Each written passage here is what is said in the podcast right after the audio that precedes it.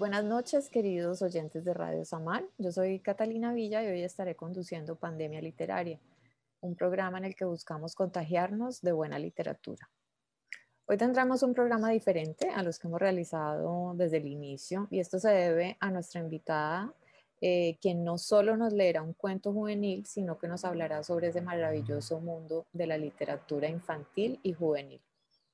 Eh, bueno, se trata de Alice Castaño, ella es profesora de la Universidad de ICESI, es licenciada en literatura, especialista en enseñanza de lectura y escritura y magíster en lingüística y español de la Universidad del Valle y en libros y literatura infantil de la Universidad Autónoma de Barcelona.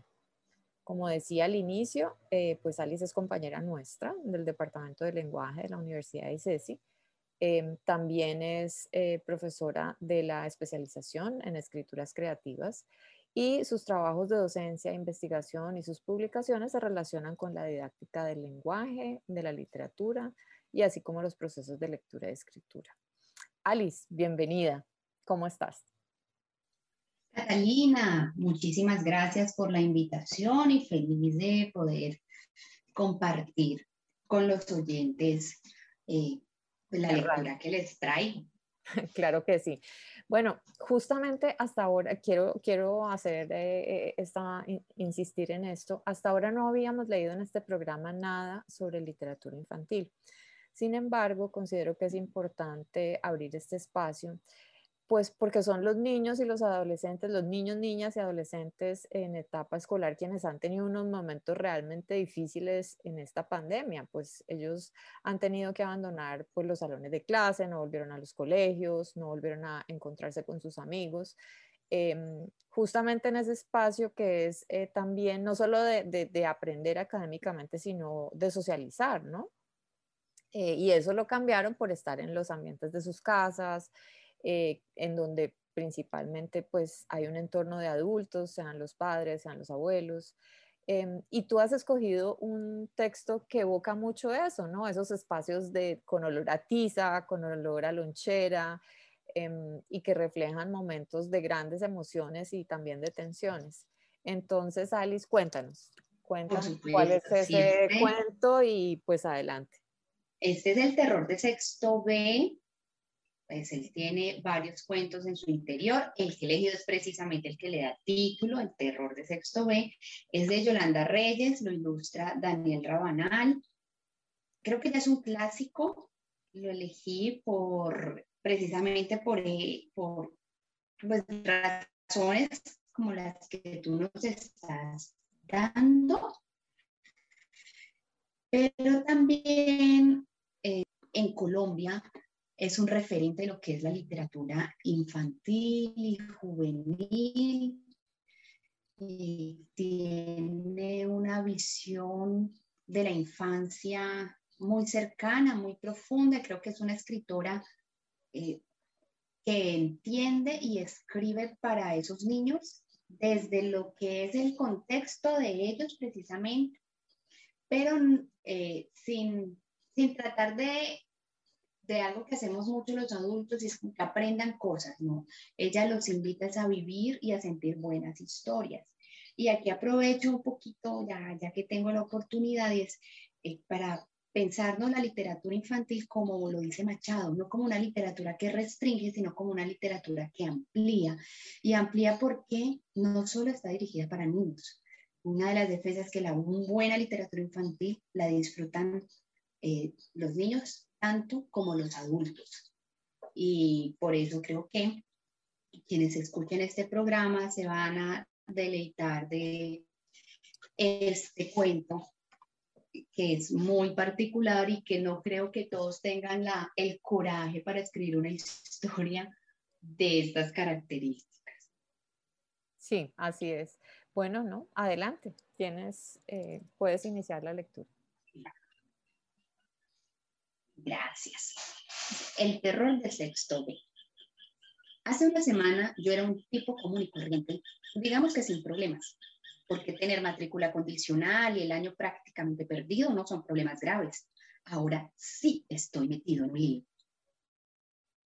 Y tengo que contárselo a alguien porque ya no puedo cargar más con este casete prendido en la cabeza dándome vueltas día y noche. Primero que todo, me presento. Mis amigos me dicen el terror de sexto B. Soy especialista en sabotear clases y en hacer todo tipo de bromas pesadas. Hay quienes dicen que soy un líder negativo, pero eso es porque no me conocen de verdad. En el fondo, soy inofensivo y hasta buena gente. O era, por lo menos. El jueves 7 de octubre todo cambió. En clase de inglés con el profesor Quiroga, alias Porky. Él no necesitaba mucha presentación. ¿Ustedes ven dibujos animados? Entonces imagínense al Porky de las tiras cómicas con anteojos, vestido de paño y 30 años de experiencia. Así, tal cual, es mi profesor de inglés. Ese jueves, su clase empezó como de costumbre, con la tortura de pasar al tablero. La mirada misteriosa de Porky recorrió mentalmente los 30 nombres de la lista. Empezó con Acevedo, Acuña, Agudelo, Bonilla, Botero, Calderón y no llamó a ninguno. Era como la ruleta. Siguió bajando despacio para aumentar el suspenso. Presenté su paso por la D, la E, la F, la G y la H. Luego lo vi bajar hacia el final de la lista y me sentí salvado. Pero qué va, falsa alarma. Otra vez arrancó en Zuluaga y su lápiz afilado subió derechito hasta llegar a mi nombre. En él quedaron detenidas sus siniestras pupilas. Hernández Sergio, pase al tablero con su tarea. Con el corazón en una mano y el cuaderno en la otra, me paré, sabiendo a lo que iba. Le entregué el cuaderno cerrado para retrasar su furia. No le pedí el cuaderno para mirarle el forro, dijo con un tono de burla. Lo que quiero es la tarea. Haciéndome el bobo, abrí el cuaderno en la página de la tarea, o mejor en la hoja en blanco porque no había hecho nada. Él no se demoró ni un segundo en descubrirlo. ¿Por qué no hizo la tarea, jovencito? Porque no entendí, profesor. Como estaba previsto todo el curso, soltó la carcajada. Explíqueme el chiste que no le veo la gracia, dijo Porky, siguiendo también lo que estaba previsto. En serio, profesor, porque yo no entendí lo de los verbos irregulares. Hubo otro ataque de risa general y yo estaba feliz en mi papel de payaso. Contraataqué con otro apunte pesado, pero Porky no me siguió la cuerda. Estaba en uno de sus peores días y decidió ahorrar tiempo y esfuerzo conmigo. De una me mandó a la rectoría. Ay, otra oportunidad, la última oportunidad, se lo juro. Yo más ya no puedo hacer por usted, dijo con voz de víctima. Tengo matrícula condicional y el rector me advierte que a la próxima me expulsan, le dije casi arrodillado. Ese no es mi problema. Ha debido pensarlo antes. Haga el favor de salir inmediatamente y ni una palabra más. O sea que no hubo caso. Cerré la puerta del salón y me quedé ahí parado en una encrucijada terrible. No podía ir a la rectoría porque eso significaba salir derechito a buscar colegio. Tampoco podía seguir ahí como un bobo en medio del corredor esperando a que algún profesor me pillara fuera de clase. Entonces me fijé en la puerta vecina del sexto B, que tenía una terrible advertencia. Sitio de material didáctico, terminantemente prohibida la entrada de alumnos. La amenaza era en serio. Entrar a ese cuarto era arriesgarse a que a uno le cortaran la cabeza, como en el cuento de Barba Azul. Pero en ese momento, la puerta prohibida fue mi única tabla de salvación. Preciso, ese día estaba sin llave. Moví el picaporte y misteriosamente se abrió. Ahora que lo pienso, era el destino. En un acto de valentía entré y me agazapé en un rincón de ese horrible depósito. Yo lo había visto mil veces desde mi salón, es que sexto B tenía una ventana que comunicaba con ese cuarto. Lo llamábamos el acuario, porque con la nariz pegada al vidrio podíamos ver todos los tesoros empolvados que ahí se guardaban. Pero una cosa era ver el acuario desde el salón y otra muy distinta era ser parte de él. Estar ahí, agazapado en la penumbra, rodeado de todos esos objetos sobrecogedores, me lava la sangre. De entrada, tropecé con un águila disecada y vi una docena de ratones muertos que nadaban entre frascos de formol. Más allá estaba la calavera, compartiendo estantería con un montón de huesos humanos. ¿Qué más quiere que les digan? Para donde mirara mis ojos se encontraban con algo cada vez peor. Había una familia de insectos clavados en un icopor con alfileres, un ratón blanco, prisionero entre su jaula, unas láminas de conquistadores que me miraban furibundos desde más allá, un rollo de mapas de todos los continentes cubiertos con telarañas y al fondo cerca de la ventana del plato fuerte, un esqueleto de tamaño natural. Ver y decir lo que había allá es una cosa. Respirar ese olor a formol mezclado con moho es otra muy diferente. El aire empezó a faltarme y me sentí mareado. Pensé que ese cuarto no estaba diseñado para que alguien se escondiera allá adentro. De hecho, los profesores entraban unos segundos, recogían lo que iban a usar en clase y salían. Claro, además de morirse del susto, sabían que no había ventilación. El único ventanal herméticamente sellado. Mi reloj marcaba hasta ahora las 8 y 30, o sea que faltaba todavía media hora de clase. ¿Sobreviviría media hora más? el corazón, que se me iba a salir de la camisa y las ganas de vomitar me decían que no. Lo más seguro es que me encontraran allí desmayado o de pronto hasta muerto, listo para usar en la clase de anatomía como todo ese montón de huesos. Cuando me vi con esas palabras entre la cabeza, creí que ya había empezado a delirar. Pero luego lo pensé mejor y me dije a mí mismo, reacciona, imbécil, no es para tanto o trataba de distraerme o de verdad me moría. Me arrastré hacia la ventana que comunicaba con sexto B y esa cercanía me hizo sentir mejor. Desde allá alcanzaba a oír los murmullos de un mundo conocido. La voz de Porky leía las aventuras de Tom and Mary, los protagonistas del libro de inglés eran perfectos y vivían unas situaciones aburridísimas por capítulos.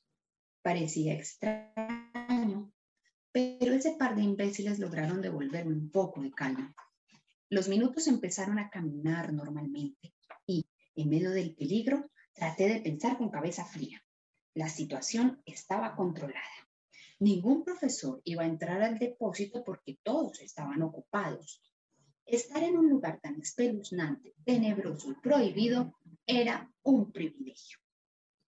Tenía que aprovecharlo y salir a comiendo que a veces el depósito se quedaba sin llave iba a organizar una expedición secreta solo para los más arriesgados.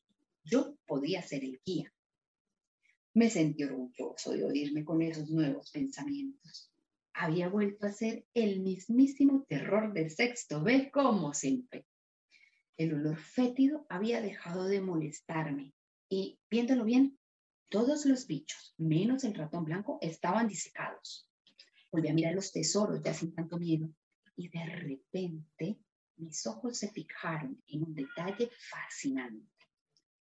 El esqueleto humano tenía un montón de cuerdas de nylon casi invisibles colgaban de los huesos de las manos, de los pies y de la cabeza, como si en lugar de material didáctico fuera una marioneta macabra puesta ahí para asustar a alguien. Era insólito.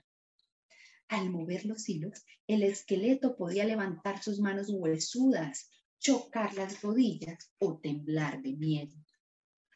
El sistema funcionaba como si fuera el invento de un genio malvado. Era tan divertido el juego que el poco miedo que me quedaba se me fue quitando. Desde el otro lado de la ventana, Porky seguía con su insoportable lectura.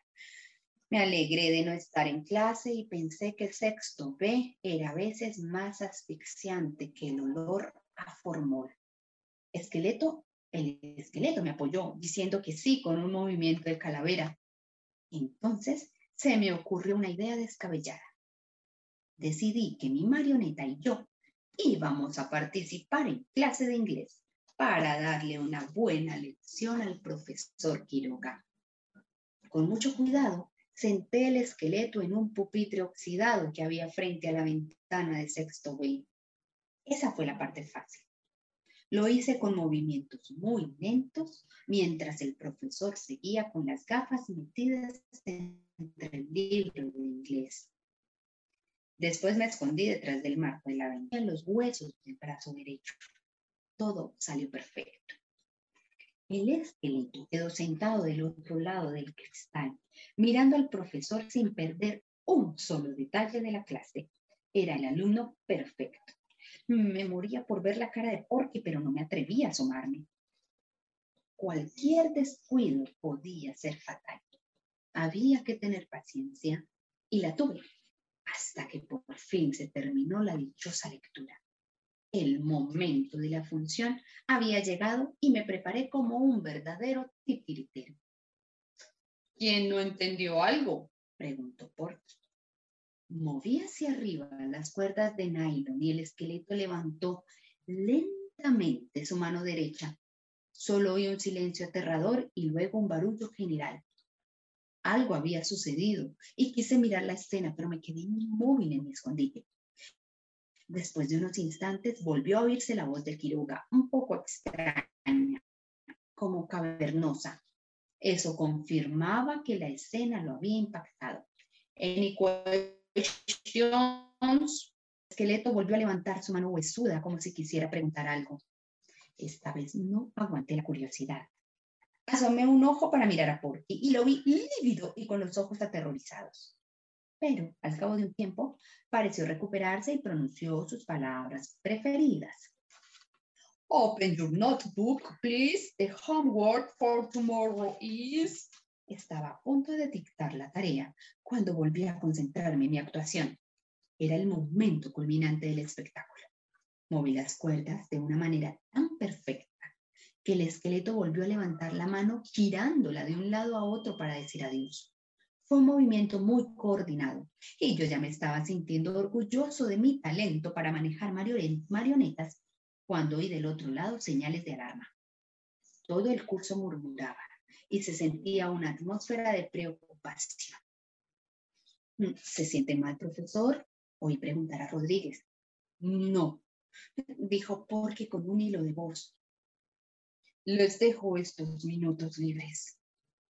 ¿Y de tarea qué hay que hacer? dijo el sapo de Botero. No homework for tomorrow. Time is over. Fueron las últimas palabras que le alcancé a oír hasta mi escondite, llegaron los gritos de alegría. A nadie en sexto B le preocupó el extraño comportamiento del profesor Porky. Solo el esqueleto y yo lo sentimos pasar por nuestra puerta arrastrando sus zapatos viejos. Cuando los pasos se perdieron, me atreví a salir del depósito y aproveché el desorden general para colarme en el salón como si nada. Adentro había una fiesta completa, con guerra de tiza incluida, para celebrar semejante acontecimiento. Era la primera vez en la historia del colegio que el profesor Porky regalaba tiempo de su clase y no dejaba tarea. Mis amigos me lo contaron maravillados y yo casi no ni los oí. No me atreví a comentar mi última hazaña con nadie. Tenía clavada la mirada aterrorizada de Porky y su voz temblorosa cuando vio que el esqueleto le decía adiós con la mano. Disimuladamente traté de averiguar por él en otros salones y me dijeron que no habían tenido clase de inglés porque el profesor estaba indispuesto. Desde ese momento empecé a sospechar que se me había ido la mano. Durante el resto del día casi no abrí la boca ni me hice chistoso en ninguna clase. Por la noche tuve pesadillas y me desperté temblando de fiebre. Mi mamá me dijo que debía ser un virus y que mejor me quedara en la casa. Yo, por primera vez en mi vida de colegio, me levanté enfermo y fui el primero en llegar al salón. Necesitaba ver a Porky sentado en el escritorio con su libreta abierta como cualquier día. Es más, necesitaba ganarme otro cero en el tablero. Con eso quedaba tranquilo. Pero no fue así. Pasó el viernes y volvió el lunes y Porky no fue al colegio. En la mañana del martes el rector nos hizo formar en el patio desde kinder hasta un décimo. Tenía una cara larguísima y yo presentí lo que iba a decirnos. Los reuní hoy a todos para darles una noticia muy triste. El profesor Quiroga está en el hospital. El caso es grave, a menos que suceda un milagro.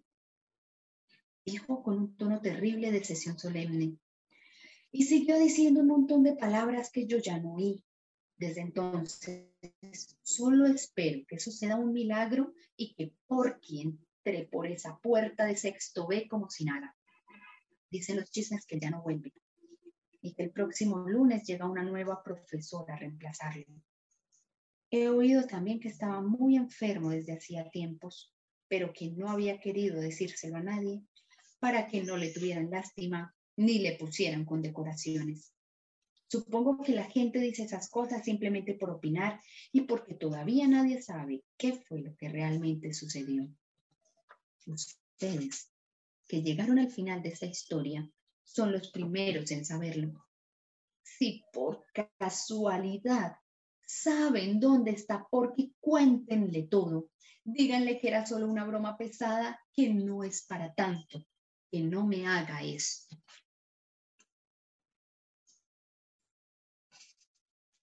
Y fin. Muchísimas gracias por esa lectura, Alice, maravillosa, porque pues definitivamente a pesar de que este libro, como tú decías al inicio, es un clásico, creo que ¿cuántos años tiene? ¿Más de 20 tal vez? Alice.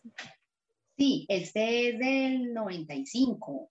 Sí, que decía yo que a pesar de ser, pues de tener tantos años ya, pues sigue, sigue siendo un, eh, un, libro muy vigente, es decir, todos, y lo que decías también al inicio, adultos, recordamos como ese personaje en nuestra clase que era nuestro terror de sexto B, pero también nos lleva, es como un viaje en el tiempo a recordar esos momentos en que estábamos nosotros mismos, pues adultos, en, siendo niños en el colegio, ¿no? Es, un ambiente maravilloso. Yo quisiera preguntarte em, un poco por, el tema de cómo logra ella crear esos ambientes, eh, porque tradicionalmente los cuentos de niños, eh, o tradicionalmente no, pero en, una, en un tiempo fueron muy como en el campo, con animales, eh, ¿no? Como en otros ambientes mm, un poco más idealizados. Acá es como el día a día de lo que viven los niños, ¿no?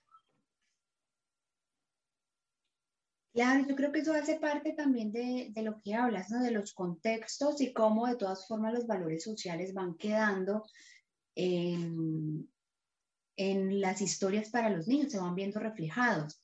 Antes eran esos contextos que tú mencionas, ahora pues la vida moderna ha cambiado esos contextos a contextos más urbanos. Eh, las historias empezaron a reflejar estas familias en casas, ya luego empiezan los apartamentos a salir, empiezan a, a, a retratarse eh, familias con varios hijos, pero hoy en día ya empiezan muchas historias a retratar familias con un hijo único, eh, porque es parte de lo que estamos viviendo. Creo que se va viendo más rápido en, los, en las historias para niños, esos, eh, cómo va cambiando, cómo va cambiando lo que son, pues sí, los modelos de familia y los contextos en los que aparecen. Y creo que Yolanda alcanza a, retratar estos ambientes, porque si, si, ves otras obras de ella como Agujeros Negros, eh, son historias muy duras. Y es porque los niños, a pesar de que tenemos esa visión idealizada de que nada les pase, de que son angelitos, de que llegaron a alegrarnos la vida, la mayoría de los niños viven, viven en unos contextos muy difíciles. Entonces hay, hay obras, yo creo que ella lo trata con, pues desde la literatura, desde esas posibilidades que le da la literatura, pero también de una manera muy honesta y con recuerdos simbólicos. Aquí el, el hecho de retratar a este personaje desde un tono, yo creo que es más un, un, un cuento confesional.